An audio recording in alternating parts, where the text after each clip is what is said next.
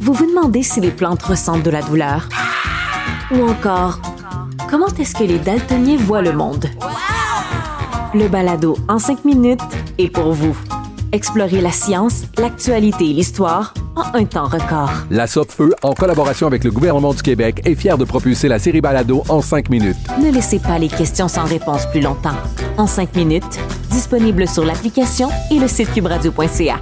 IGA est fier de présenter l'émission À vos affaires. Pour économiser sur votre panier d'épicerie, surveillez les offres et promotions de la circulaire disponible à IGA.net chaque semaine. IGA, vive la bouffe et les bonnes affaires.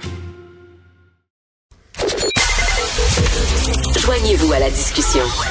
Appelez ou textez le 187 Cube Radio 1877 827 2346. Alors, comment ça se passe ce matin, le bordel sur les routes? On sait qu'hier, euh, la, catastrophe appréhendée ne s'est pas avérée, mais aujourd'hui, ça a l'air plus difficile. On va en parler avec l'explorateur urbain euh, du Journal de Montréal, Louis-Philippe Messier, qui va partout. Hein. Il est allé dans les égouts de la ville de Montréal. il va sur le haut des buildings. Et là, maintenant, il est au métro Longueuil. Salut, Louis-Philippe. Bonjour, Richard. Alors, ça se passe comment ce matin au métro Longueuil? Ben, comme ils anticipent toujours le, pire, euh, le pire ne se produit pas. Euh, j'ai parlé au chef des opérations ici. Ils ont rajouté un train, donc il roule à cinq trains. À chaque trois minutes et demie environ, il y a un départ. J'ai chronométré entre les euh, de départ et il y avait à peu près trois minutes et demie. Ce qui fait que euh, aussitôt que les portes s'ouvrent, ça se remplit. c'est l'affaire de, de, 20 secondes. Les portes se referment et ça part.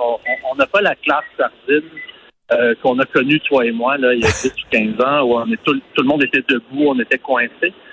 Et moi, je, me demande comment ça se fait. Si on peut rouler à cinq trains, euh, je pense qu'on pourrait même en rajouter un sixième si ça empirait. Autrement dit, je pense qu'on c'est plus achalandé aujourd'hui, c'est beaucoup plus achalandé que d'habitude. Cependant, ce n'est pas du tout euh, l'apocalypse et je pense que ça pourrait, il pourrait y avoir encore plus de monde et ils auraient qu'à rajouter un train. Ben écoute, c'est intéressant ça parce que en temps normal, sans, sans la crise du pont-tunnel, euh, il y a des gens qui se plaignent que c'est beaucoup trop lent euh, le service dans le métro. Donc, ils sont capables d'avoir des trains aux trois minutes. Pourquoi ils ne le font pas tout le temps? Je ne sais pas. Je le dis, moi, j'ai, je me sentais bon. J'ai terminé mon article, euh, j'ai envoyé ça. Et là, je me suis rendu compte que j'avais moi-même à m'acheter un billet. Et j'ai dû faire la file et j'ai euh, la machine que j'ai trouvée, je n'ai pas pu recharger ma carte optique, je ne sais pas pourquoi. J'ai été obligé de prendre une autre machine et ça m'a pris euh, à peu près 17 minutes en tout. Ah, mon Dieu, OK. Le Alors ça, c'est une autre forme d'attente. Peut-être que là, j'attendrai pas le, train qui va partir. Cependant, j'ai dû niaiser pendant euh, un bon quart d'heure juste pour me procurer un billet. Écoute, pendant 10, 17 minutes, donc pendant que tu achetais ton billet, il y a eu six trains qui ont eu le temps de passer. Oui, la raison pour laquelle je peux donner un chiffre précis comme ça, c'est que je démarre mon chronomètre de journaliste quand on attend. Donc, je peux te dire qu'il m'a fallu exactement 17 minutes. Parce qu'on ne peut toujours pas payer avec son téléphone. On ne peut pas comme acheter son titre. C'est pas comme au cinéma ou euh, comme quand on prend l'avion où euh, on a vraiment besoin de billet. Et, là, ça s'est calmé un peu, mais il y a peut-être une demi-heure, les fils euh, comptaient une vingtaine de personnes. C'est un peu l'immobilité. Alors, ça, c'est toujours un problème qui n'est pas réglé. Est-ce que tu es allé voir les stationnements euh, aux abords euh, du métro Longueuil avant d'entrer dans le métro? Qu'est-ce que ça a l'air? Euh, ça, non. Moi, je suis vraiment resté près là où ça bardait, là où les gens passaient, mais non, je n'ai pas pu voir les stationnements. Est-ce que tu as pu parler aux gens? Est-ce qu'ils font la baboune? Est-ce qu'ils sont furieux? Est-ce qu'ils sont résignés?